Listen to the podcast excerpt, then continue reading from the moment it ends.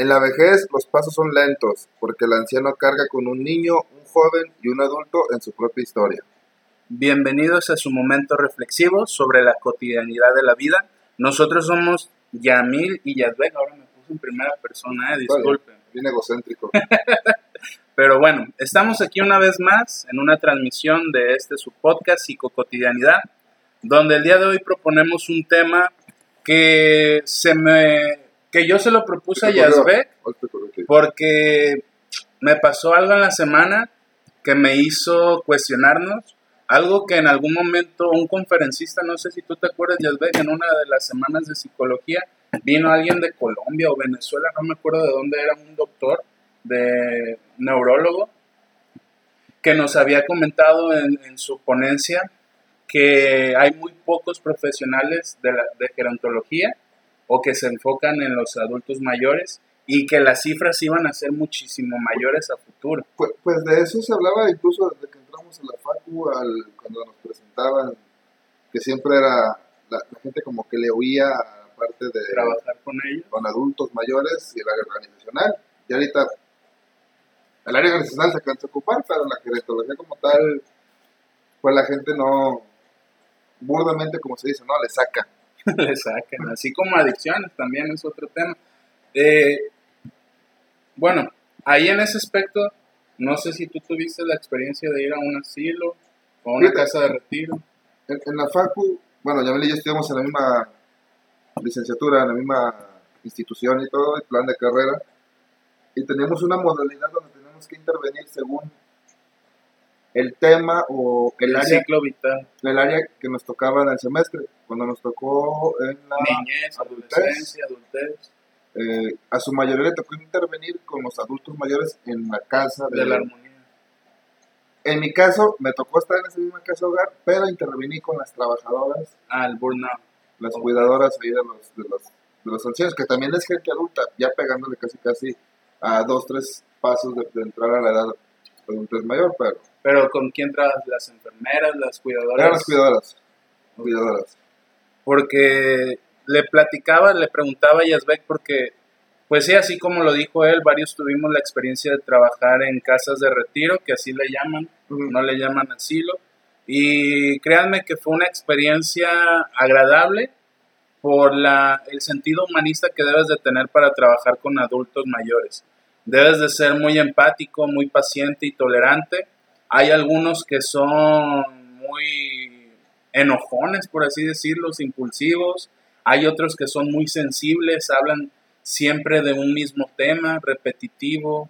Eh, están los que los abandonaron. Los abandonados. Que, por su familia. que si van a venir a verlos, que si saben algo. A veces te confunden incluso con sus familiares. A mí me llegó a tocar eso. Los que tienen demencia. Tú eres mi nieto, el que no había venido, ¿verdad?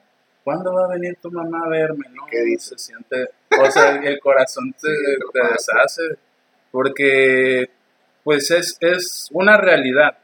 Eh, hay personas que, como pasa en adicciones, abandonan a su padre, al adulto mayor y ya no vuelven a verlos. O sea, se están al cargo de económicamente de ellos, pero no afectivamente. Eh, a veces se entiende o se llega a comprender porque probablemente no fueron los mejores padres y hay cierto resentimiento de los hijos. Pero fíjate, este, estudiando, estudiando, leyendo sobre este tema, no lo tengo notado aquí como tal, pero está interesante lo que encontré. Esta parte donde los hijos cubren solamente lo económico del, del asilo, tiene una correlación de que esos padres a los hijos los trataban de hacer sentir bien solamente con cosas materiales, con cosas monetarias. Entonces, como que de cierta manera las personas entendieron que con eso era suficiente, güey. O sea, pues no le falta comida, no le falta caso, no le falta nada, y pues, pero no, o sea, tienen de las dos partes, pues hay una... Como la forma que aprendieron de amar o de demostrar Y están también los que les van madre, güey, que simplemente no quieren cuidar a su papá, mamá o abuelo. Sí, o como yo les planteo, que fueron unos padres, pues... También están en ese caso. No los mejores, pues, o sea muchos de ellos van a decir es que a mí me criaron o así me educaron. Entonces, a mí me educaron así como dice Yazbek, a través de golpes, de insultos, de maltratos. Entonces yo también aprendo que así debo de educar a mis hijos.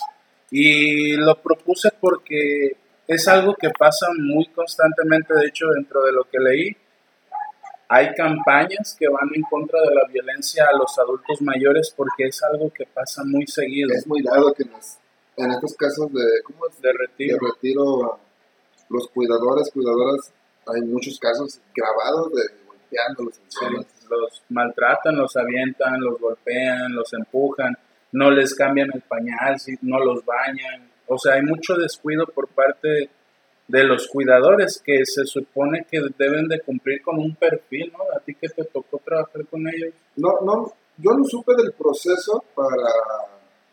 O sea, para empezar, esta casa... No es la mejor. No, no deja todo, tiene una burocracia del asco ¿Sí? para entrar. Este, ahí el señor que estaba encargado Ya falleció. ya falleció Ya falleció. de una forma muy fea, Muy pero, déspota, ¿no? pero fue, o sea, es equiparable con los actos que hizo.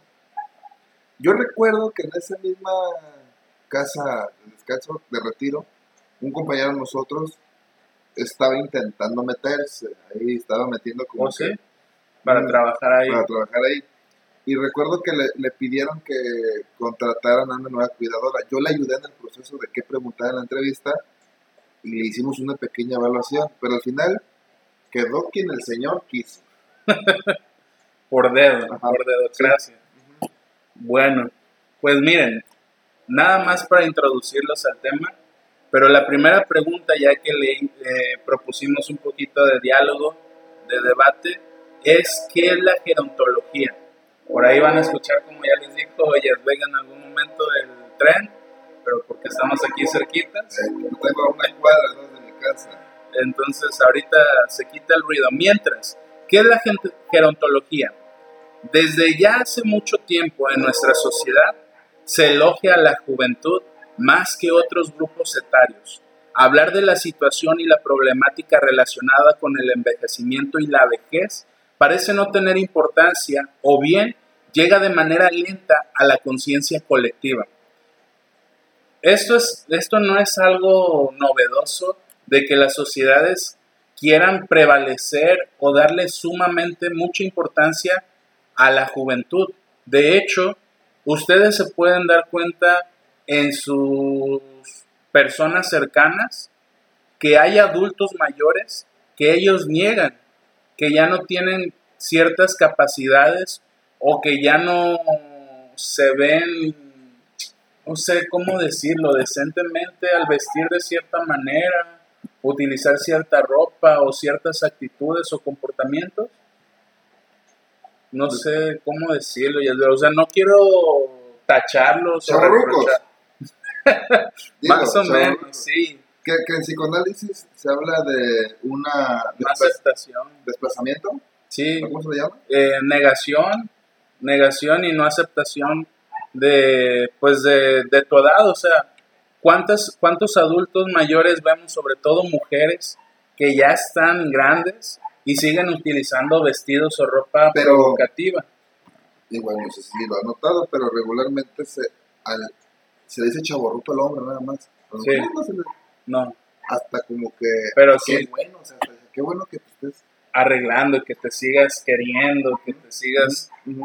Sí, tomando, sí, sí, pero en ese sentido, um, ellas, ellas desean seguir manteniendo esa imagen por no aceptar su realidad, no ver que ya no tienen ciertas capacidades. Si, por decir, una mujer de 25 años se viste con tacones, falda, se maquilla, se perfuma, Cuidado con lo que vas a decir, ¿eh? no, no, no. Bueno, aquí no, aquí no somos de ningún colectivo. Yasvega apoya algunos, pero yo no soy de ningún colectivo. Y, y si una mujer adulta utiliza el mismo vestimento, la mujer joven va a tener las miradas y el deseo del hombre, mientras que la mujer mayor no lo va a obtener. Y a lo mejor va a haber quien entre en debate con esto que estoy diciendo, pero en, en psicoanálisis esa es la realidad.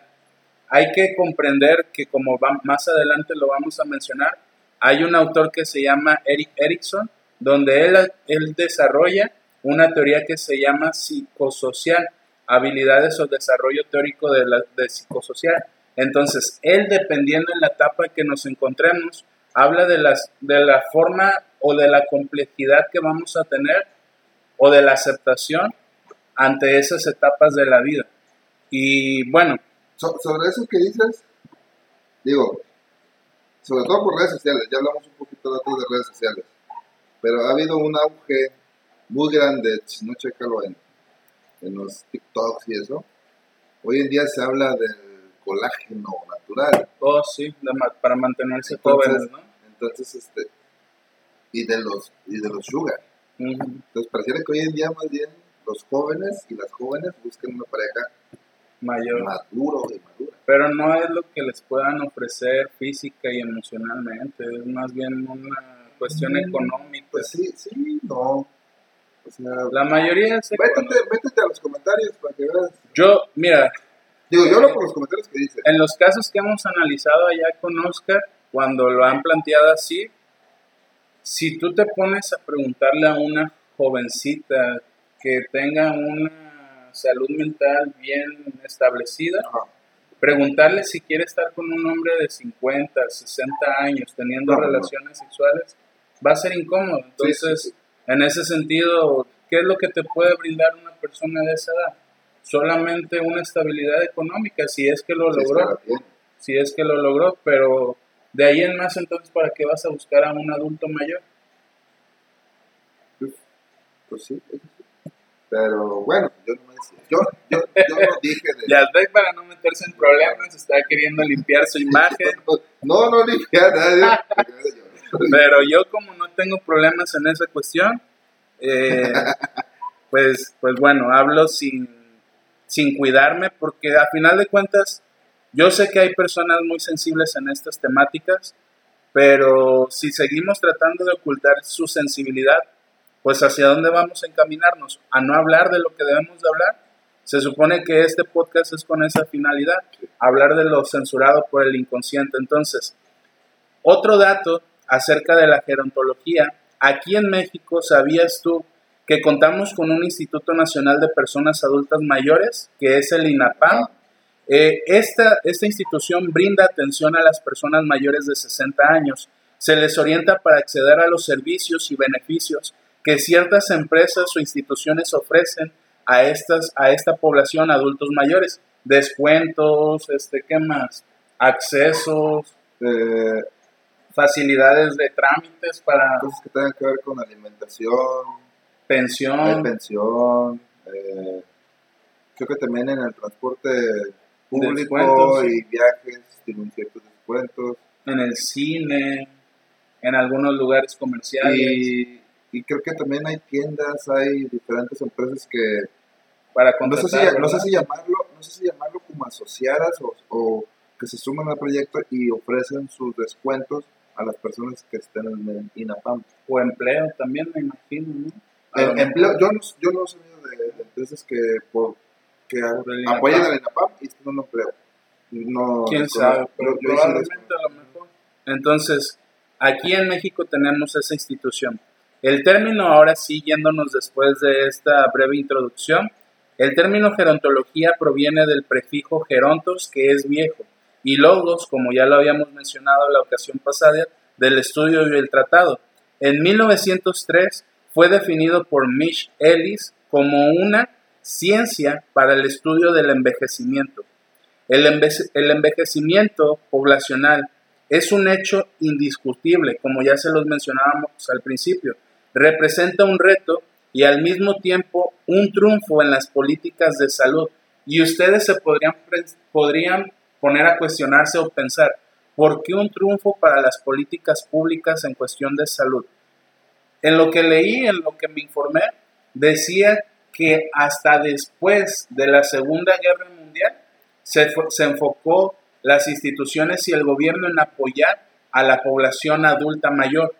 Previo a eso, no había instituciones o no había apoyo gubernamental para estas personas. Lo, veían innecesario. A, lo mejor lo se va a escuchar como que raro, ¿no? Pero los veían así que como igualitario. O sea, pues va a tener la misma oportunidad que un joven. O sea, el adulto cuando, pues obviamente sus capacidades son diferentes y las oportunidades laborales son diferentes. digan lo que digan, hay cosas que una persona de tercera edad no puede hacer ciertas cosas del esfuerzo físico. Y, No, pues es que y si toda su vida hizo eso, viene un declive, a cierta edad viene un declive físico y mental. Entonces, dentro de lo que leí por decir, decían que antes de la Segunda Guerra Mundial, pues no había gente adulta, porque todos perdían la vida en la guerra. exacto, la, la, la- la- el- El índice de, de mortalidad, era creo que los 45. sí, o la gente que trabajaba antes en las minerías, que se moría a los 30, 40 años, porque Cada vez llegamos a una edad más adulta.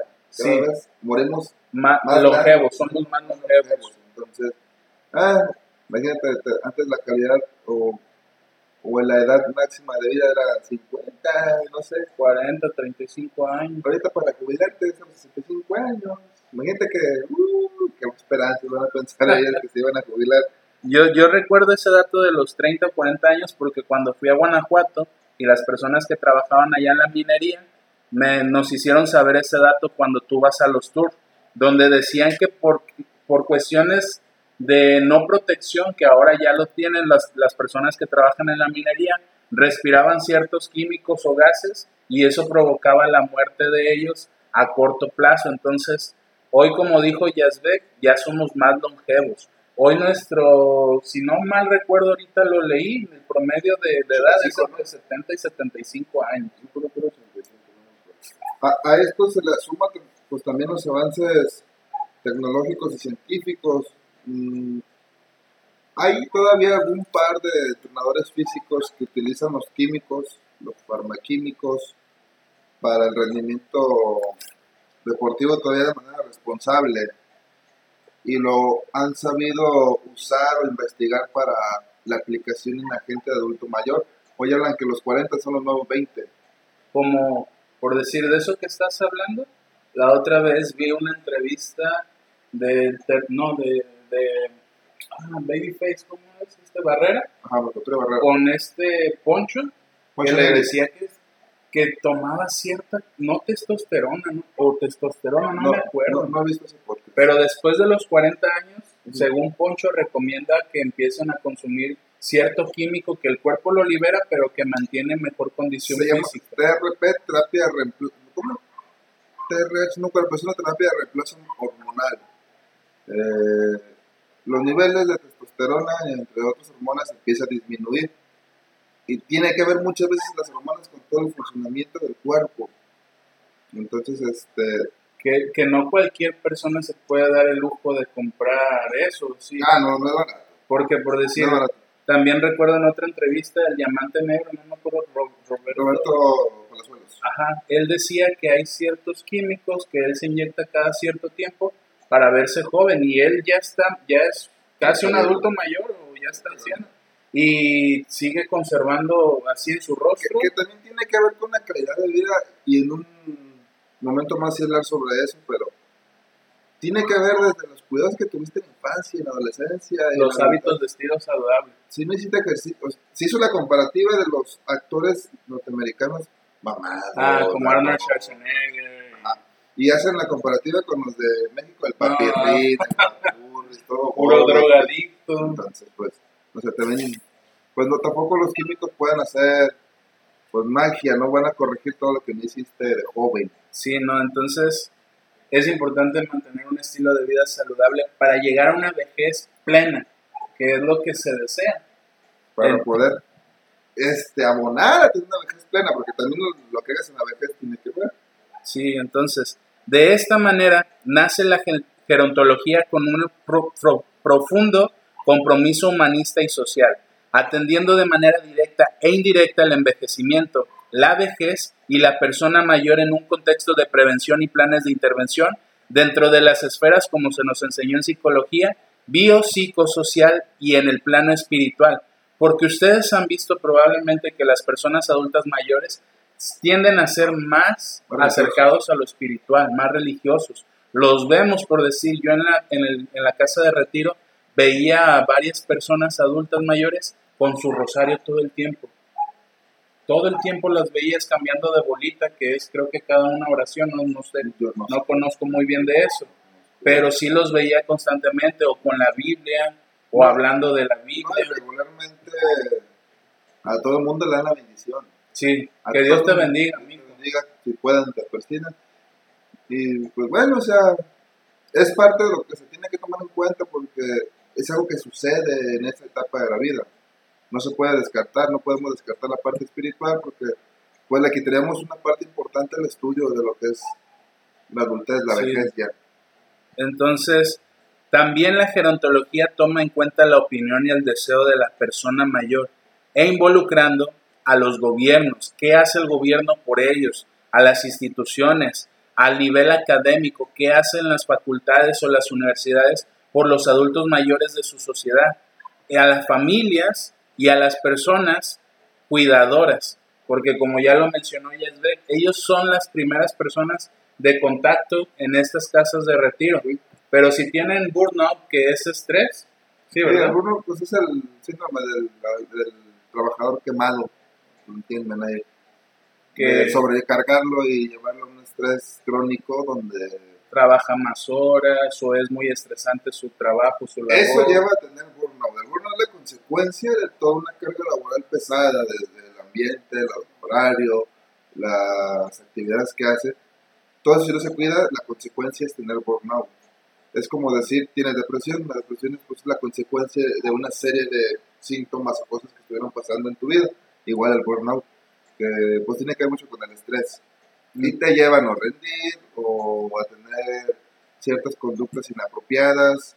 Imagínense burnout a un cuidador que toda su carga emocional lo desquite con el... Con, pues, ¿cómo decirle? Porque nos decían que no le dijéramos abuelitos, ¿te acuerdas? sí, no. Ni viejitos, ni abuelitos. Adulto Es- mayor. Esta Andrea les decía gerontos, que es también, Sí. Pero no muy común. Pues sí, se les dice adultos mayores. O sea, a tu abuelito, pues sí, dile abuelito. En mi caso, en mi caso, eh, esto es mi caso Pero como profesional, ¿no? En mi caso particular, y, y coincide con ambas partes, paterna como materna, mis abuelas, mi- la mamá de mi mamá, que en paz descanse ya, y la mamá de mi papá, que aún vive, las dos no les gusta que les diga abuela. Mamá. Sí, yo también a mi Que abuela- yo había leído que eso tiene que ver un poco con no aceptar Ellas que son abuelas. ¿no? y, y un poquito sobre que no es lo como que lo importante, porque pueden aceptar todo, pero como que tienen aceptan que son, están en la, En la vejez. en la vejez, exactamente. Sí, sí, no es. Yo por decir, yo sigo diciéndole, pero para no meterme en problemas, y ya todo el tiempo de mi niñez y adolescencia le dije mamá, yo, mi mamá se llama Ofelia, mamá Ofelia, entonces, mamá Ofelia, mamá Ofelia, y así se le quedó. Sí. Ahora mi, mi sobrino le dice abuela, pero ya como que esta nueva generación, como es un poquito más rebelde en ese sentido, o más este, directa, ya, ya no le dice nada a él. abuelita, es más común también decirle, es raro, y hasta se escucha como que muy golpeado, ¿no? abuela, abuelo, Sí, abuelito, abuelito. pues es que estamos acostumbrados al mal. Y todavía como que uno se siente como que chiquito, ¿no? Ay, soy un niño, este es un adulto. Sobre todo aquellos que tuvieron, yo he notado muchas veces que hay personas que generan un vínculo muy fuerte con los abuelos. Y ese vínculo, por decir, tenemos un amigo en común que cuando falleció su abuela, yo no, No. yo no, yo no llego a comprender eso porque mis relaciones no han sido tan afectivas con mis abuelos. Pero era su abuela o su tía. Era su tía abuela, creo. Pues, su tía abuela. Ujú. Sí, era, era muy querida. Que es el mismo, la misma persona que la ayudé, de que les platiqué Oh, hace rato. es el- el- no voy a decir su nombre porque luego se me va a cobrar crédito rato, pero luego, luego pienso que ganamos dinero. millonario. Pero bueno, en- entonces en ese sentido, esto es lo que abarca la gerontología. Si se dan cuenta, pues implica muchas cosas. Implica desde el gobierno, la familia, los cuidados, el ser conscientes de que la persona adulta mayor requiere sin pretextos. ¿eh? Aquí va para todas las familias que me están escuchando, que tienen a su adulto mayor ahí solos viviendo y que cada vez los visitan una vez al mes, una vez a la semana y que no están al pendiente de ellos, que a veces ya no tienen las capacidades para poder realizar sus actividades si requieren. Yo sé que es difícil, aquí cada, cada familia va a decidir si se rola el tener a su familiar un tiempo en una casa del hermano, un tiempo en otra casa de otro hermano, o no sé. yo, yo comprendo en cierta parte la dificultad de hacerlo porque, sobre todo con los que estamos en la economía media, media baja y baja, que tenemos que trabajar gran parte del día. Voy a dar un ejemplo y no quisiera que se entendiera como que son como niños, porque alguna vez en la, en la También facultad también me llama la atención que no, no son como niños, son adultos mayores, no, no, no se les puede tratar como niños. que se deterioran algunas capacidades y que a veces pensamos que vuelven a ser como niños. Pero sí se debe hacer algo así como con los niños, cuando tienes a tu hijo, hablábamos de darle tiempo de calidad, no nomás estar ahí, escucharlo con los ojos, todo. Sí. también con los adultos mayores, ellos ocupan ese tipo de cariño, ese tipo, ese tipo de atención por parte de los familiares, no cumplen nada más con ir a verlo, hola, ¿cómo estás? Y ya, pues también denle un tiempo de calidad. Miren, yo en, es- en esa cuestión, ¿por qué le propuse el tema a Yesbe? Tengo unos vecinos que Quémalos, quémalos. Un, no, ¿cuál quémalos? Uno de ellos son dos, dos adultos mayores. Eh, tienen ya mucho tiempo viviendo ahí. Yo cuando estaba niño iba a su casa y ahí me la pasaba con ellos. Me estiman mucho.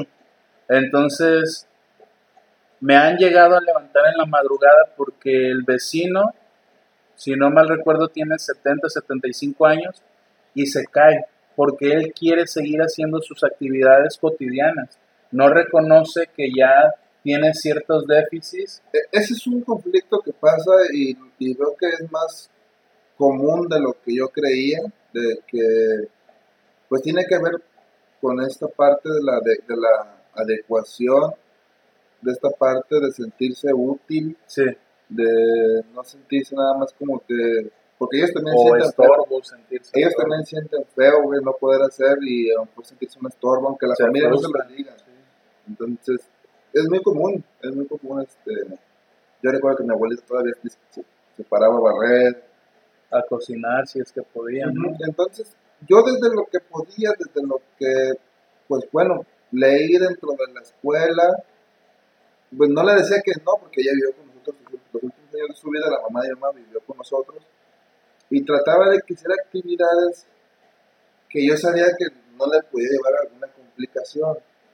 No le decía que no hiciera ciertas cosas, sino me adelantaba yo a hacerlas y dejaba las que ella podía Hacer. hacer y era bastante agradable para ella, yo la veía contenta, me acuerdo, pero esa es parte de lo que se tiene que trabajar. Es difícil, la verdad es difícil vivir con adulto mayor. Sí, no, pues fíjense, yo soy vecino y yo lo hago porque pues me tienen confianza y ellos me estiman, entonces sin problemas voy y lo recojo al Señor cuando se cae. Pero esta última vez que mm, fue esta semana, no sé si el que pasó el jueves, viernes, el Señor ya se había caído una vez en la mañana. Fui y lo recogí. No pasa nada. Pero se vuelve a caer en la tarde noche. Van, me hablan y, y yo voy como si nada, le digo a la vecina, porque ella es la que va. No, no hay problema, vecina, mientras yo esté aquí, yo la apoyo. Pero cuando llego, el Señor empieza a llorar con una frustración que tú sientes, que, que si eres empático, o sea, esa, esa vibra, esa emoción que, que te hace ver el Señor llorando ahí, diciendo, perdóname Dios, yo sé que ya no puedo hacerlo, ya no quiero molestar al vecino. Y yo con las capacidades pocas o muchas que tengo desarrolladas, por lo que estudié y por ser humano también, es hacerle comprender y entender que no pasa nada, que él se sienta con confianza, que no se culpe, que no se victimice y hacerle saber también que pues ya no tiene ciertas capacidades porque son muy testarudos algunos. O sea, ya se dieron cuenta de que no tienen ciertas capacidades o que han, han perdido ciertas habilidades, pero aún así son testarudos y necios y quieren seguir haciéndolo. Esta vez se lastimó porque se estaba cepillando los dientes y se lastimó. Entonces, quién sabe qué pasará después si se cae y se golpea la nuca y ahí queda el señor. La otra vez se cayó y tumbó, tumbó a su señora y se lastimó a la señora. Entonces, ¿y los hijos? Pues, ¿Quién sabe? Bueno, ya yo voy a hablar sobre qué hace un gerentólogo, qué, qué actividades realiza, de qué se encarga. Hablamos de la gerontología, que es que es lo que se encarga, pero una persona que es gerentólogo, que tiene como tal el nombramiento de gerentólogo, pues como tal es un profesional que estudia bajo esta ciencia, porque es una ciencia, la gerontología, eh, algunas de las actividades de las que se encarga, fomenta o trabaja, está la promoción de un estilo de vida saludable para un envejecimiento, un envejecimiento activo, que no sea pasivo, que no sea un envejecimiento donde nomás esté el adulto mayor sentado, donde nomás esté eh, a lo mejor en el cuarto de su casa oyendo radio, porque es muy común que escuchen más radio que vean televisión. Sí, sí, están, son de la vieja escuela. Entonces que sea algo activo, que realicen actividades que los lleven a tener una, una, adultez pues plena. La prevención de daños a la salud en personas mayores. Ellos, los gerontólogos también pues hacen actividades para prevenir que tengan daños, porque como hemos empezado anteriormente, pues a veces hasta los mismos hijos los, los maltratan, los avientan, los empujan. Una promoción de la accesibilidad a los servicios de salud gerontológicos y sobre todo que estos sean de calidad, que no sean unos servicios pues nomás para dar, así que para decir que se hizo algo, ¿no? ahorita con lo que mencionaste, en mi familia pasa eso. Quien lo cuida es el hijo menor que decidió quedarse con ellos. Ah. Pero el hijo menor no tiene las capacidades que un, que un gerontólogo o que un enfermero especializado en vejez puede tener. Entonces, yo he escuchado por mis familiares que agarra al abuelo y lo levanta y el abuelo, ay, hijo, me duele. Y el otro como si nada, sigue haciendo lo suyo. O sea, no tiene la empatía, no tiene la sensibilización, la sensibilidad. Ni la preparación. Y, y a veces uno no lo hace con mala intención. Eh, yo recuerdo que alguna vez mi abuela, que era mamá y mamá, no recuerdo dónde iba a ir ella, yo la acompañé tomando un taxi, yo tenía que ir a la escuela a trabajar, no me acuerdo. Y ella me iba agarrando el brazo, me iba agarrando, me iba agarrando, iba caminando a un paso que yo creía lento. Y yo por ir en mi, ahora sí que en mi mundo, no me di cuenta, la volteé a ver y ella, estaba súper cansada, tuvo que sentarse, no me di cuenta que a pesar de que yo iba lento, era demasiado rápido para ella. Entonces, pues yo no lo hice con la intención ni nada, pero ya cuando me di cuenta, sí le dije, coménteme, a dígame que, que, estoy, no, no pedo, le bajo la velocidad o... Sí. Porque hasta eso yo le decía que me esperara, yo buscaba el taxi, pero ella quería ir. Pero no lo hace, así como tú dices, no lo hace uno porque, porque, o sea, a veces incluso te pasa, a mí me ha pasado con mi mamá, en algún momento me llegó a pasar, ¿no? Eso que tú comentas, de que tú vas a tu paso y cuando recuerdas, pues ya tu mamá ya está atrás y como que recuerdas y dices, ¿en qué, qué tanto tiempo pasó cuando era niño y mi mamá incluso me ganaba y ahora ella, ella sí. Y un último punto ahí es que apoyan la evaluación, diagnóstico, tratamiento y cuidado de la salud de la persona mayor. Son de las principales cosas que es un gerontólogo. Que tengo entendido que más que una carrera es una especialidad porque he visto que lo ofrecen en Facultad de Servicio Social. Creo que sí. Y los de, no, ¿cómo se llama esto? Trabajo, Trabajo social. Le van a colgar, Sí, de por sí. No, no, no. Este, creo que es una especialidad donde he visto que regularmente los de enfermería y los de trabajo social. Y psicología, ¿no? Yo psicología. No, yo no conozco a nadie. Yo no pues, soy psicólogo, pero... sinceramente yo, pero sí conozco trabajadores que están en psicología. ¿Sí? Bueno, sí, de hecho, yo también tengo una conocida que estuvo en una casa hogar que fíjense, a veces las personas no hablan por miedo al que va a pasar, pero las personas que han trabajado en un asilo saben las cosas irregulares que han pasado. Ah, en ese caso, de la que está aquí en Colima, del adulto mayor, eh, las trabajadoras nos tocó escuchar, nos tocó escuchar al psicólogo encargado ahí y quejarse, pues que era el patronato, no me acuerdo cómo le mm, decían sí, ahí. El patronato. Ahí este señor que pues tomaba decisiones muy drásticas y uh, su forma de ver. Y lo, lo que ustedes se pueden imaginar que ese señor, desde aceptar que trabajara una cuidadora teniendo una entrevista privada. No, es que, no, ya, ya me, ya me acordé de lo que hacía el señor, ¿no? Sí, era muy puerco, así, tal cual. Sí, era bastante. Tal cual. Porque a mí me tocó ir, ir a verla en el cine, que iba a Cinemex, con dos cuidadoras Y joven. y jóvenes. Sí, sí, sí. Entonces, bueno, quién sabe qué tipo de muerte también No, pero tuvo una muerte, sí, se le marearon varios órganos, me comentaba este compañero que sí tuvo una, una muerte muy, muy dolorosa. No me alegra, la verdad que no me alegra el sufrimiento No, pues humano, no. pero es, es parte de lo que la vida te hace pagar, ¿no? Sí. Así que remedian sus males están siendo malos Claro, con sus padres o sus abuelos. porque va para allá van. Sí, todos vamos para allá. A lo mejor, ¿verdad? Hay quienes no vamos a llegar probablemente, quienes sí, no sabemos, pero así. Ese ejemplo tú le diste, si tú fuiste así con tu papá, o estás haciendo así con tu papá y, y tus hijos viven, pues, ¿Cómo van a ser? El aprendizaje vicario es no, no, te, no te sorprenda No que, falla. ay, ¿por qué mis hijos son así? O, el aprendizaje vicario no falla.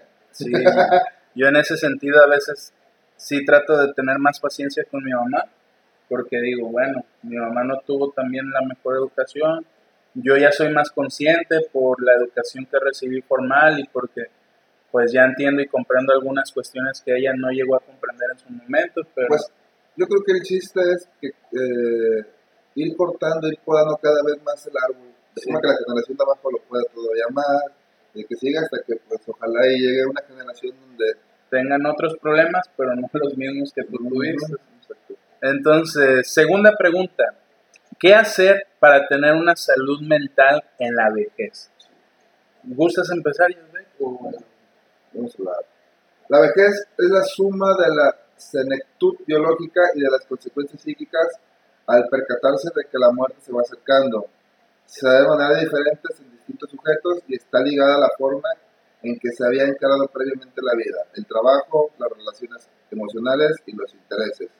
Eh, en la vejez disminuye significativamente la capacidad física, se pierde el trabajo, la posición económica, mueren amigos y familiares, tus amigos empiezan a morir. ¿En la vejez? Empiezas a morir, empiezas a ver morir a tus amigos, empiezas a ir a... A pesar de que tú y yo fuimos a un... a un- Sí, sí, sí. Pero ya en la adultez empiezas a notar que tus Ay, amigos están. Tus amigos están muriendo, tus compañeros de trabajo, tus hermanos a lo mejor, Tus hermanos, primos, no sé. Eh, Nunca me había puesto a pensar en Ah.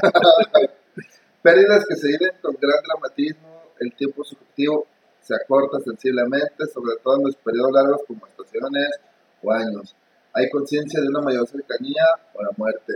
¿Qué, qué, qué podemos hacer para tener una salud mental? No voy a hablar buena, porque salud mental es buena. ¿Tienes salud o no tienes salud? Habla, ¿no? Sí. No hay como que salud mala y salud buena. Es ser saludable ¿Estás sano o o no insano? estar sano, exactamente. Entonces, para estar sano, algo de lo que se, se propone que se tenga, se escucha a lo mejor en general, pero es tener una actitud positiva hacia la edad o hacia la etapa que estamos viviendo o están viviendo. Eh, dentro de esto está aceptar la vida como es, no solo decir, ah, pues esto me tocó vivir, sino aceptar el- la etapa en la que estás, aceptar que tus capacidades físicas pues ya no son las mismas. No sé cómo el tipo de duelo. Creo que en esta edad también es bueno tener alguna tipo de plática tanatológica ¿Para qué?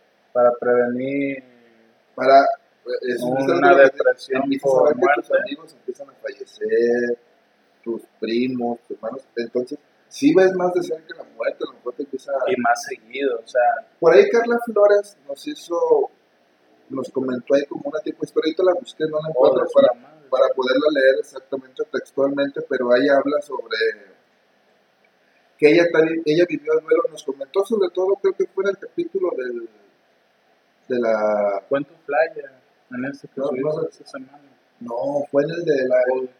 Hablamos, cuando hablamos de la parte de tanatología, que fue el pasado, Ah, el duelo. ahí, ahí comentó ella sobre el duelo que vivió con su mamá, ya que ella la acompañó a hacer el testamento. Sí, sí. Su mamá ya escogió dónde quiere que la entierre, de un árbol, el lugar, el terreno. Ya para ver Ya, ya, ya escogió el paquete funerario, las ya canciones que quieren que las le pongan, canciones, ya escogió la vestimenta. Entonces hablamos aquí de que Y hay todo un hay un proceso tanatológico por parte de la mamá de Carla Flores, que es una persona que nos escucha, Sí, creo que es sí. la fan número uno. Pues no sé si fan, pero sí seguidora. nuestra seguidora Sí, sí, número sí, uno. Este, o la que más nos apoya. Entonces ella habla también de que, pues de cierta manera ella está viviendo este duelo, afrontamiento hacia la muerte. Pero qué capacidad de su mamá para hacer eso. Sí, porque no cualquiera. No cualquiera.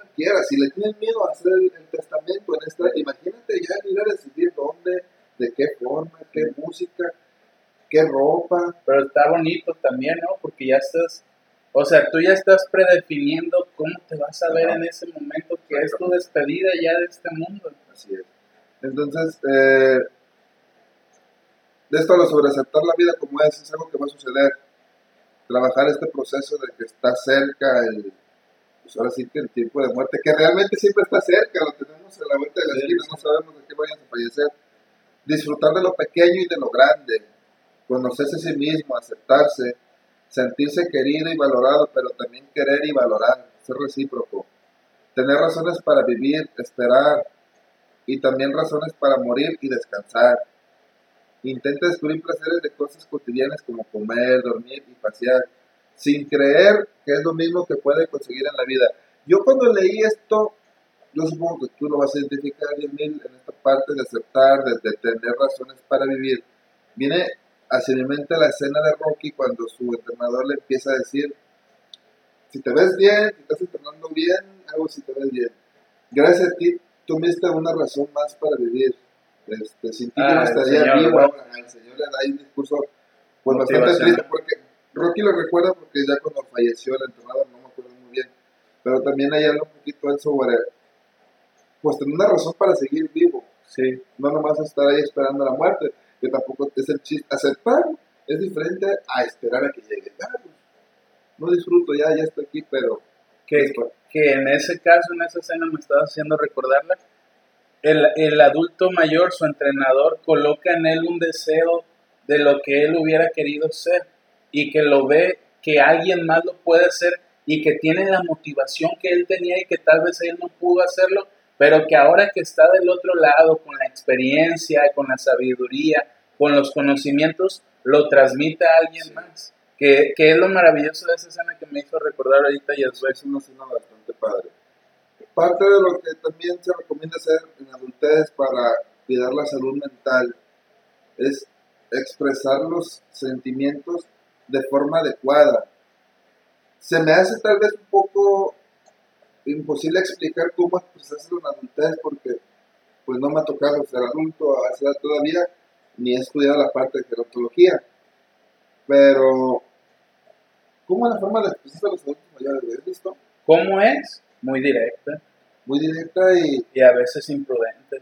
y algunas veces yo he identificado, no sé si tú lo has identificado, yo he platicado con gente adulta mayor y sus emociones, sus historias las trasladan hacia otro personaje, te cuentan sobre ese personaje, sobre lo que él siente, y más, pero realmente es lo que ajá, inventan una persona. Juan, ¿cómo crees que Juan el otro día se puso a llorar porque sus hijos no lo visitan? Y- toda una metáfora, Toda una metáfora. Pero realmente yo investigo y yo me pongo y, me está contando. Pero obviamente no, la, no le corto y, y muchas veces no hay quien nos escuche y por lo digo que me cuente su historia, pero es triste porque sé Que me está, me está contando sus sentidos, sus emociones. Me está contando la historia de Juanito, pero Juanito es él. sí, sí. No sé si te ha tocado. No, yo no he detectado así, pero cuando los escucho hablar, esto que decías tú, hablan de una manera tan nítida, tan clara, tan afectiva que te hacen experimentar Sí. lo que ellos te están comunicando. No, no como un adolescente, tú le preguntas a un adolescente algo y es muy breve, muy aburrido, muy corto, muy tajante, y el adulto te coloca los árboles, dónde estaba, qué clima estaba haciendo, a qué horas, quién estaba con él, qué estaba haciendo él, cómo lo vivió él. Es muy, muy, muy nítido. Colocan muchos elementos que como humano pues te hacen vivir esa experiencia casi similar a lo que te platican. Yo, yo me gusta, a mí me gusta escucharlos y sé que para su salud mental es bueno escucharlos porque uno les ayuda al desarrollo del lenguaje, que no lo pierdan, que te platiquen, que recuerden los detalles. Es, Memoria. es un, es un este, ejercicio muy bueno porque te platican de colores, de olores, te platican de lo que lugares, materiales, formas. Y personas. aparte les dan la atención y sienten cosas agradables. Entonces es un ejercicio bastante bueno es escucharlos, escucharlos y ponerles atención. aunque te repitan la misma historia. Exactamente. Te la repiten un montón de veces. A veces Ya cambia, sabes tú lo que te va a decir. a veces cambia el tipo de árbol, a Eh. veces cambia el- el- la estación, pero es la misma historia. Sí, Y sobre todo siempre hay un mensaje, hay un aprendizaje que ellos te dejan, te transmiten algo bueno del- porque tienen experiencia, son bastantes años de vida. ¿Cómo lo hicieron para llegar hasta ese día vivos todavía? ¿Cómo lo hicieron? ¿Algo, algo en su vida hicieron de manera correcta para llegar a esa edad? Sí. Y dentro de todo lo que te platican, aparte de que tú les ayudas a su salud mental por todo el proceso cognitivo que está sucediendo, como que te lo platican porque algo perciben en ti, ¿no? hay- de cierta manera, si le pones atención a todo, dentro del mensaje hay algo que te va a servir. Sí, Sinceramente hay algo o, o que te va a servir o que sabes que te falta aprender. sí, sí. Pero si está receptivo a lo que Ah, sea. exactamente, porque te platican de su forma de trabajo, regularmente cómo eran los tiempos de antes. lo que ellos saben hacer. O sea, es, eh, edad es común que los adultos mayores sepan desde cómo conectar un cable. Es como cómo conectar un cable, un foco a un. Hacer, hacer un cableo ¿Un nuevo. pase? ¿Un Ajá. paso de luz? Ajá. Sí, porque me enseñó un tío, pero si no, a lo mejor no. Exacto, y, y ellos no, es como que ya sabían, te platican que saben. Tenían que desarrollar muchas habilidades, ¿no? No que ahora nosotros que Exactamente, yo lo sé, güey. que nos limitamos a muchas cosas. Y entonces es parte del aprendizaje que deja así como de... Él sabe eso y por algo está ahí. Sí. Y creo que yo debería también de aprender eso. Sí. Bueno, ¿algo más que quieras No, ya en sí se, se resume a esta parte que llego de, de escucharlos, el proceso cognitivo que sucede. Eh, toda la ¿El deterioro o el, el deterioro? Bueno, cognitivo? de que existe el deterioro existe, pero les digo que ahí en, el, en la historia que te es cuenta, un tipo de inteligencia cristalina o algo así, no recuerdo cómo se llamaba esa teoría, y es de que es por la experiencia, la inteligencia es por experiencia, cúmulo de experiencia.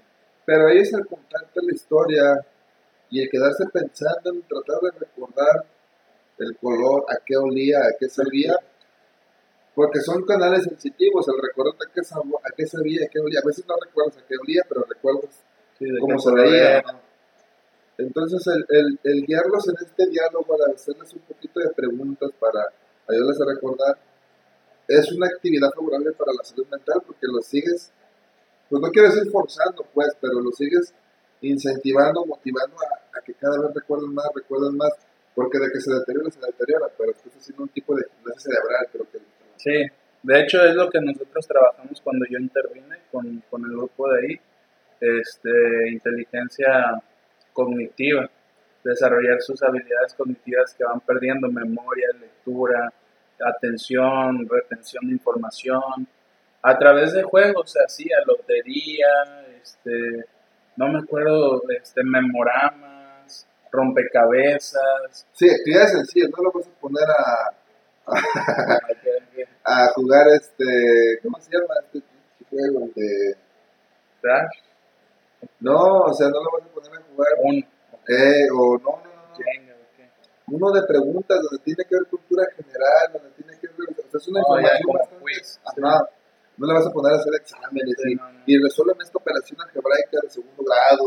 Y- o a lo mejor datos históricos de su tiempo y a eso sí te los van a decir porque muchas personas saben en qué tiempo estuvieron los presidentes. Yo tengo a mi abuelito que sabe los presidentes desde el primer presidente que creo que fue Moctezuma, no me acuerdo. No sé, y ni voy a hablar porque no sé. Yo- pero mi abuelito es muy yo, sabio acuerdo, yo me acuerdo de Fox para acá, güey, nada más. Eh. Mira, tengo, tengo el dato de. Bueno, le dicen la maestra Teresita. Ella indagó el riesgo de embolia cerebral, infarto al corazón, diabetes y traumatismo.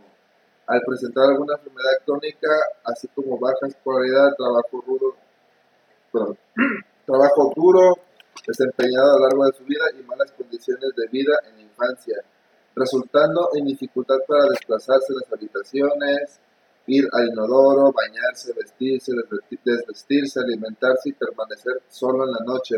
Definiendo estas estas características como cuarta edad. La cuarta edad hace referencia a aquellas personas que no pueden realizar la mayor parte de sus actividades volviéndose dependientes relacionadas con ayudas de familiares, dándose un incremento directo entre problemas de funcionalidad y apoyos recibidos. Y, fíjense cómo ella lo dice cuarta edad. Acá en psicología se nos enseñó que cada etapa de la vida, niñez, adolescencia y adultez, es inicial, media y tardía. Que en este caso estamos hablando de la adolescencia tardía. Que la cuarta edad pues es algo nuevo, porque en la, tercera, en la Segunda Guerra Mundial eso, pues cuando vamos a hablar de cuarta edad, ya sí. tú las apenas llegaron a tercera, la cosa la la tercera edad. Adultos y ya. Entonces, este para tener una salud mental en la vejez también, como les comentaba hace rato, viene desde la infancia. Viene de cuidar la salud mental desde la infancia. Eh, no quiero decir que vaya a ser imposible. No recuerdo si tú lo dijiste, yo lo dije, pero mientras más rápido se diagnostique y se trabaje cierta problemática, va a ser más sencillo sí, solucionarlo. Es como un tipo cáncer, no me acuerdo de qué estamos hablando, pero es como un tipo cáncer. El cáncer entre más viejo, entre más tiempo más sea, desarrollado está. Y, en esas no te curas. Y acá es igual, si tu salud mental entre más tiempo pasas en atenderla, va a llegar a un punto donde a lo mejor, donde a lo mejor ya no existe a forma de remediarlo. Sí. Entonces debemos de tener mucho cuidado en eso. Y bueno, yo, ¿qué les puedo compartir en esa cuestión? Eh, yo traté de proponerlo desde el autor que hace ratito les mencionaba de que existe un gran referente que dedicó su vida a generar una teoría del desarrollo psicosocial, que es nada más y nada menos que Eric Erickson. El término de adultez mayor también es conocido como adultez tardía, el cual menciona que, que en esta etapa se identifica una integridad del yo versus una desesperación. Esta etapa empieza alrededor de la jubilación, después de, los que, después de que los hijos se han ido, digamos más o menos alrededor de los 60 años. Algunas personas se molestan, incomodan o enojan con esto y dicen que ellos no están en esta etapa hasta que cuando ya realmente se sientan viejos, que es lo que mencionábamos hace un momento. Si tú le dices a un adulto mayor que es un adulto mayor, va a haber aquellos que se molesten, incomoden o irriten por decirles que son unos adultos mayores, porque ellos todavía se creen que tienen la capacidad de desarrollar ciertas actividades. Por eso él dice una integridad del yo. ¿Qué es una integridad del yo? Reconocer lo que hiciste en tu vida, reconocer las capacidades que puedes o tienes todavía o que conservas y reconocer aquellas cosas que ya no puedes hacer. A eso Erickson le llama integridad del yo. Sin embargo, esto que hablábamos de no aceptar la vejez es una consecuencia y efecto directo de lo que al principio mencionaba acerca de las sociedades que realzan y privilegian la juventud, lo cual aleja incluso a los mayores de que reconozcan su edad. Por eso tenemos eso, como ya lo mencionó el término Yazbek, chavorrucos, ¿sí? que son adultos mayores que andan queriendo conquistar jovencitas o queriendo andar con jovencitas o mujeres ya adultas queriendo andar con hombres jóvenes, donde yo recuerdo la otra vez que hablábamos de este tema, decíamos que había una mujer de 60 años que estaba haciendo berrinche porque el tipo con el que andaba de 30 años, pues ya no quería andar con ella, porque el de 30 años quería andar con alguien de su edad o menor y la mujer hacía un berrinche de no reconocer por qué un hombre de 30 años no se puede enamorar de alguien de 50. ¿Por qué no, no la ve con ese, ese, ese deseo o ese anhelo con el que ve a una joven menor? Entonces, en ese sentido es lo que les mencionaba al principio. Hay quienes van a decir, no, no hables así. Es la realidad, tal cual. No, no podemos colocar palabras para tratar de poner un manto a lo que es. Yo, yo lo que veo es, eh, también tengo mi, sí me da cierta, como que saber, igual a lo mejor el ejemplo que voy a dar es bastante retrógrada, ¿no? Pero yo ver que una, una o un joven, jovencita, jovencito de 25 años, esté teniendo una relación con una persona de 50, dices, son adultos. Sí, sí, ellos ya saben lo que hacen. Pero, o sea, así yo pienso, ¿verdad? Si Sí, sí, al tamaño, pero yo, yo pienso, y, y bueno, recordamos un par de años más, la misma diferencia de edad. Estamos hablando, bajamos 6 años y la jovencita, jovencito va a tener 18 Ujú. Y y el el adulto va a tener 44. sí. ¿Y qué tal te parece? No, pues no es lo mismo. Adultos, o sea, ya eres adulto. Pero Tú decides, no hay pedo. Pero es lo mismo. Ah, pero, pero, espera, espera, es a lo que voy. Entonces, yo de ahí me, me vamos a bajarle 3 años más. 18 menos 3 son 15. 46 menos 3 son 43. ¿Cómo se ve una persona de 43 con alguien de 15? No, no, no. ¿Y por qué tratan de romantizar que se ve bien alguien de 25 a 50? Sí, pues es esta frase de que el amor no tiene edad o no conoce edad. Digo, no quiero decir que es, es algo como de pedofilia, pero, o sea, Sí, mueve no. la edad que tienen, o sea, simplemente la niña o el niño tiene 5 años, el adulto tenía 30. O sea, eh, ahí, dice, ay, sí es un chingo, ¿y por qué de 25 a 50 no es un chingo? A mí una, a mí una vez, mi ex, Yo, yo no tengo, te voy a decir la verdad, yo no tengo bronca en que tengan el coito o que no, tengan pues quien que se liguen y tengan una noche, ¿no? Así Sí, más sí. Y, y que me invita a tal de cosa. romance nada más. O que me esté patrocinando. O de pasión. nada, o sea, patro, patrocino. Patrocinar, no hay pedo. O sea, te estás vendiendo, órale, está bien. Pero de ahí decir, Un chigolón. de ahí decir a que es mi pareja y que lo va a amar, no, ahí sí como que. No cuadra, algo no cuadra, algo no cuadra.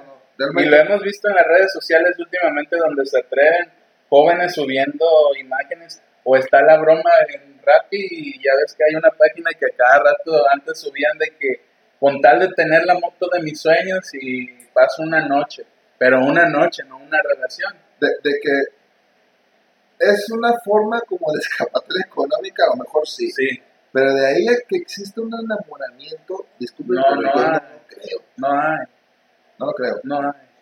Hay un... Yo ahí sí comparto contigo esa forma de pensar, de que diga que esté mala, que tengo relaciones, bueno, no. Pero Que aún así eh, tengo como que mi pero respeto. recalquemos, recalquemos. Lo. Hay un respeto y estamos considerando que todos tienen el derecho de hacer lo que deseen.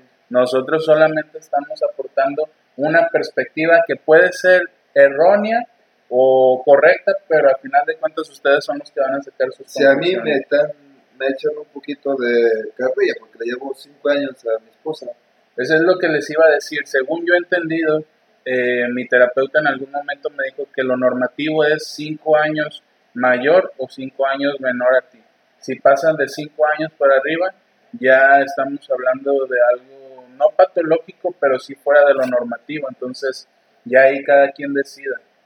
Porque entonces se vuelve común lo que ha- hay una frase que reprochan mucho al psicoanálisis donde se dice que buscamos a nuestro padre en la pareja, la mujer, y a nuestra madre en la pareja, mujer, nosotros los hombres. Entonces, ya cada quien ustedes hagan sus conclusiones.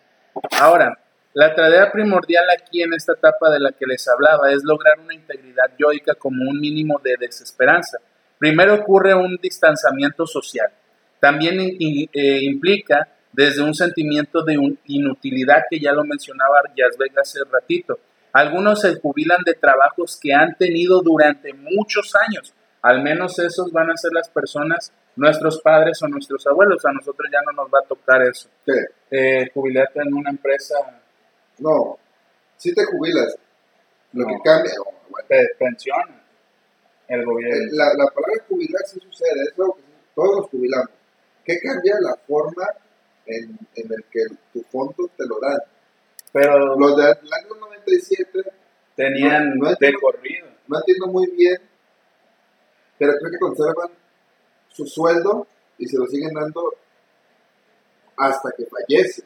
A nosotros, del 97 hacia adelante, nosotros conforme vamos trabajando, el patrón aporta una parte de nuestro ahorro, nosotros podemos ahorrar, y puede que al final ahorramos 2 millones y eso es lo que nos van a dar. Nosotros decidimos si nos dan en pagos o nos lo dan del putazo. Pero estaba también la cuestión de los contratos, ya ve que ahora en muchas instancias gubernamentales te contratan tres meses, te descontratan y te vuelven a contratar si les funciona y no estás generando antigüedad para jubilarte en un trabajo. pero ante, ante el IMSS tú estás generando cierto Ah, tú sigues cotizando, pero ya no es, o sea, no es la misma seguridad porque tu salario va a cambiar. Es que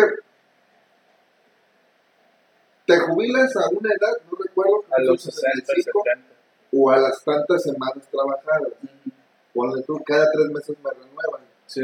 Pero si yo en este mes cumplo 65, yo me jubilo por ley, Ah, puedo sí. jubilar y me jubilo en esta empresa, aunque mi contrato decía tres meses. pero ya no va a haber antigüedad.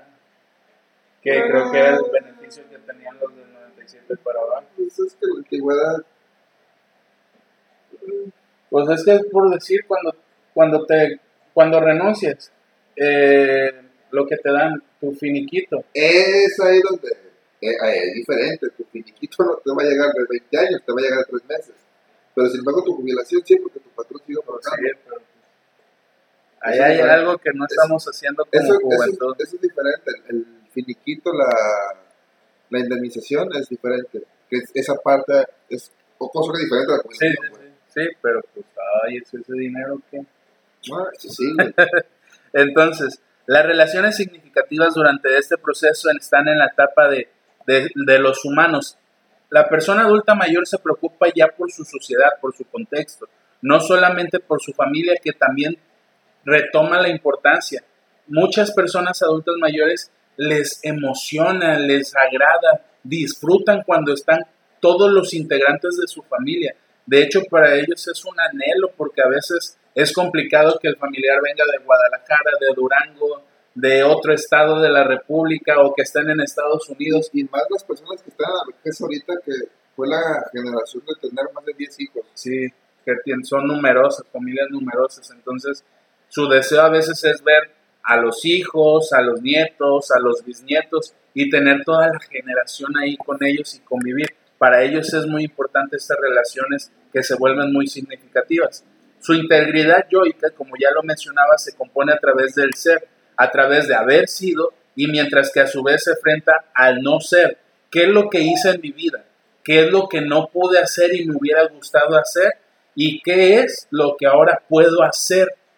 Eso, eso es integridad yoica. Reconocer qué hiciste durante tu juventud y llegar a tu vejez plena y decir, yo disfruté mi juventud porque hice esto, esto y esto. el- el clásico lo viví y no me quedé con el qué hubiera pasado si lo Ajá. hubiera hecho. versus el que no lo hizo y se quedó con el que hubiera pasado. Me hubiera gustado hecho. Sí, eso es lo que causa muchas veces la frustración y depresión en los adultos mayores. La virtud que se adquiere en esta etapa es la sabiduría, sabiduría algo que se adquiere solamente, vuelvo a repetir, solamente a través de la edad.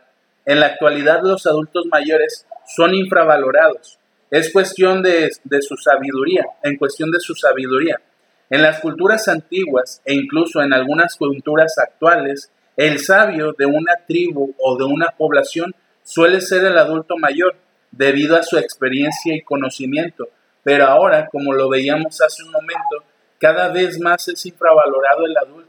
Ya no se va con él a pedir un consejo o a pedir una recomendación o una sugerencia, porque las, los, los jóvenes ya lo ven como una persona inútil, ineficaz, que ya no tiene capacidades, que qué me va a decir un anciano, cuando antes se valoraba mucho al adulto mayor. Eh, y bueno, hay otras, otras cuestiones que me gustaría agregar, pero por cuestiones de tiempo y no alargar más el podcast, vamos a pasar a la tercera pregunta que es muy breve para mí, la información que yo traigo, mm, que es cuáles son los problemas más mentales en la vejez. Los, los problemas mentales. Problemas Las- mentales más, más comunes en la vejez. ¿Qué dije yo? Los problemas más mentales. Estaba acá. Yo, yo tengo, digo, lo puedo resumir en cuanto a esto. Eh, son dos trastornos que, bueno, estadísticamente son los que más suceden y sobre todo se considera un problema ya de salud pública, ya, no, ya no tanto como que Porque ya le cuesta al gobierno. exactamente. Y hablamos, hace rato lo mencioné, esta problemática que es la demencia. Eh, de la demencia no hemos hablado en ningún podcast. No, no. Otro, otro problema mental es, es el depresión. Eh, ese ya hablamos un poquito, no me voy a, a, A volver a... a meter mucho en depresión. si quieren escucharlo, ahí tenemos el episodio. Exactamente, y, y bastante amplio fue. Pero bueno, la demencia eh, pues es un trastorno, síndrome que se caracteriza por la pérdida de la memoria y la capacidad de pensar, afecta la parte cognitiva, así como la parte conductual, Eh, afecta y sobre todo lleva a la incapacidad para realizar las actividades de vida cotidiana, afecta principalmente a los ancianos, pero el que afecte principalmente a los ancianos no significa que sea normal que tengas demencia. ¿Sabes? Esto es una consecuencia de diferentes factores biológicos, exactamente de las tres esferas, y terminó teniendo demencia. No porque suceda en la adultez, significa que es normal. Eh, en cuestión ahí de números, se calcula que en el mundo hay unos 47.5 millones de personas aquejadas de demencia, es decir, que dicen o están diagnosticadas con demencia. Se prevé que el número de estas personas aumentará a 75.6 millones en 2030 O sea, de aquí a 8 años. y a 135.5 millones en el 2050. En el 2050, ¿cuántos vamos a tener? En el 2050 yo voy a tener así 95, 56 años. pues, 55 yo. sí. Ya vamos a ser casi adultos. 10 mayores. años más y ya me jubilo.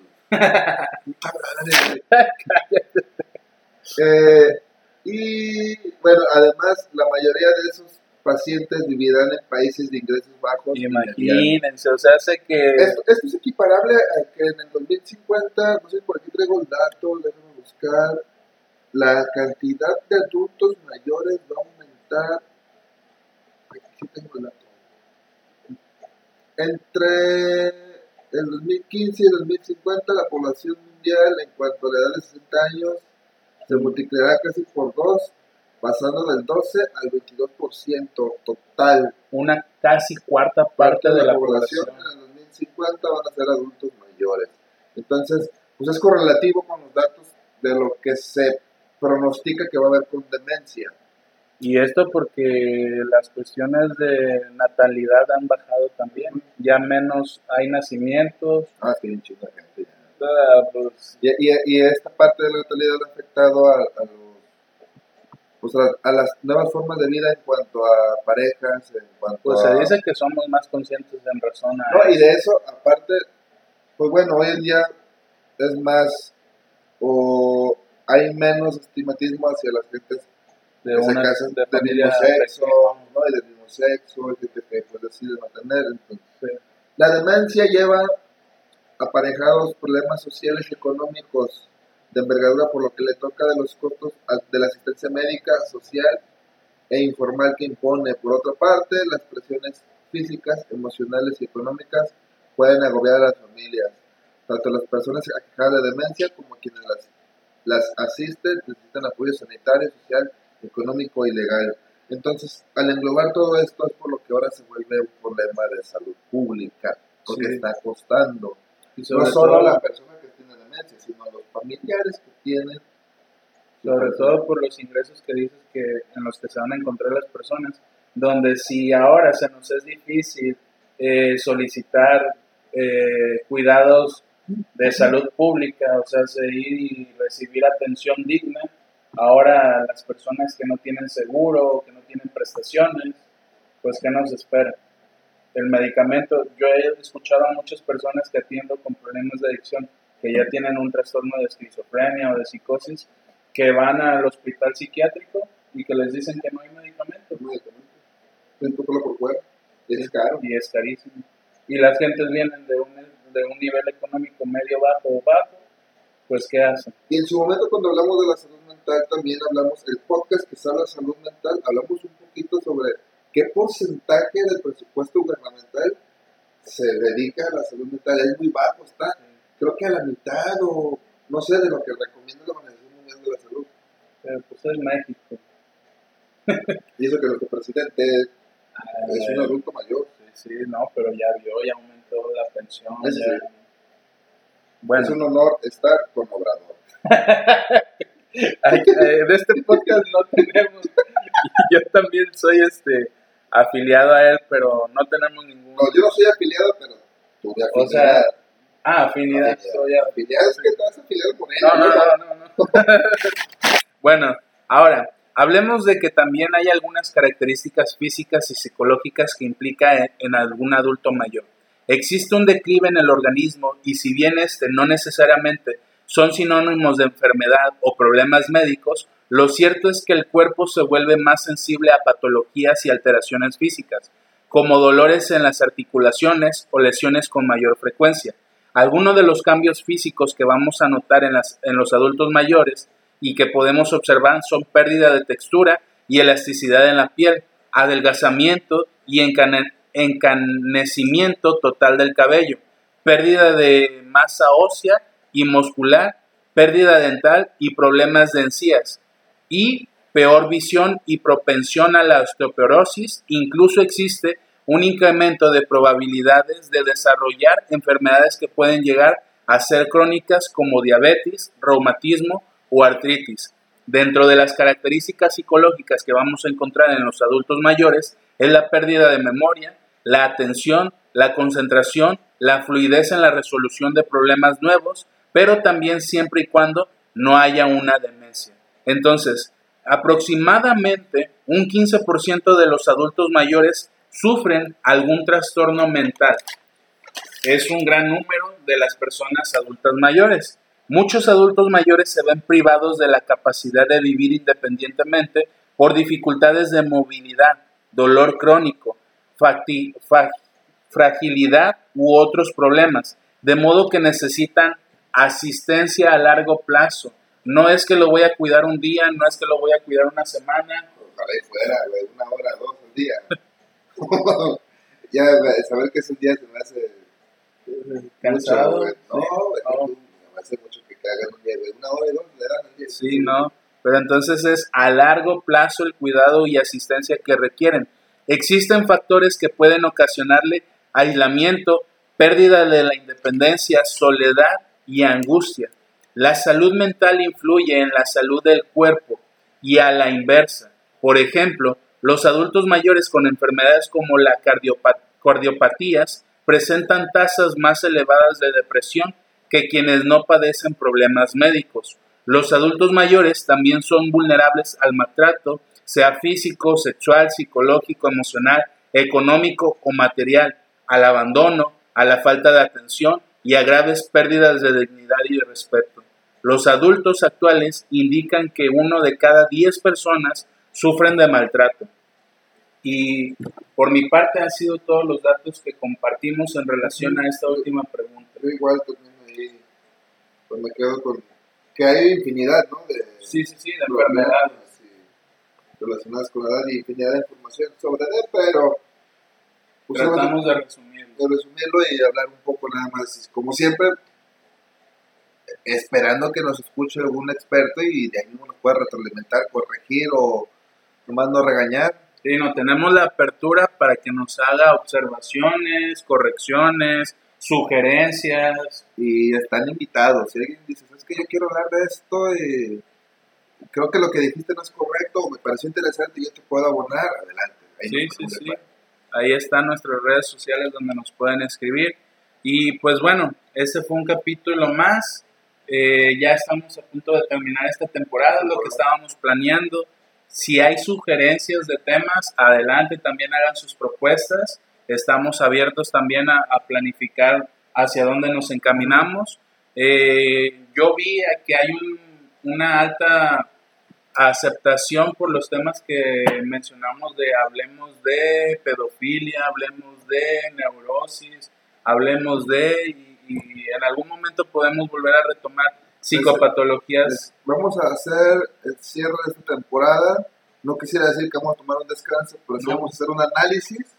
¿Hacia dónde nos Hacia dónde nos ¿Qué, ¿Qué, sigue? ¿Qué sigue para nosotros? Porque la competencia está dura y queremos ser los número uno de, a nivel nacional, estatal y ya después nacional e internacional. Porque esto no se acaba hasta que se muera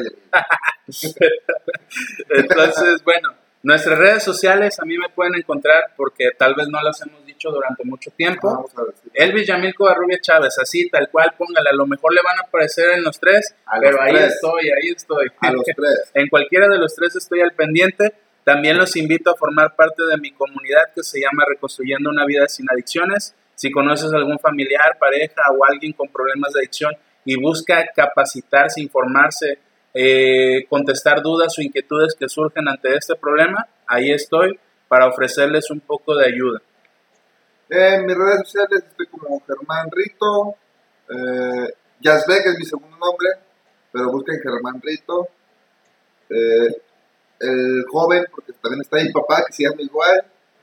Y ahí tengo mi página donde la tengo un poco abandonada, que hablo sobre psicología del deporte. Se llama Conecta. Por ahí ya le hizo una actualización de Renovación. imagen. Ya me falta darle más atención nada más. Al que vean Barbón, ahí es, Ahí, es ahí. ese. Es mero. Y bueno, por ahí tengo algunos vacantes de empleo.